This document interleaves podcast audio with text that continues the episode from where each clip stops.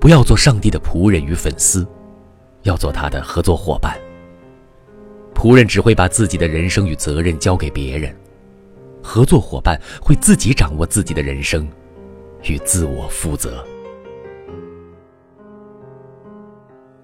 不要做上帝的仆人与粉丝，要做他的合作伙伴。仆人只会把自己的人生与责任交给别人，合作伙伴会自己掌握自己的人生，与自我负责。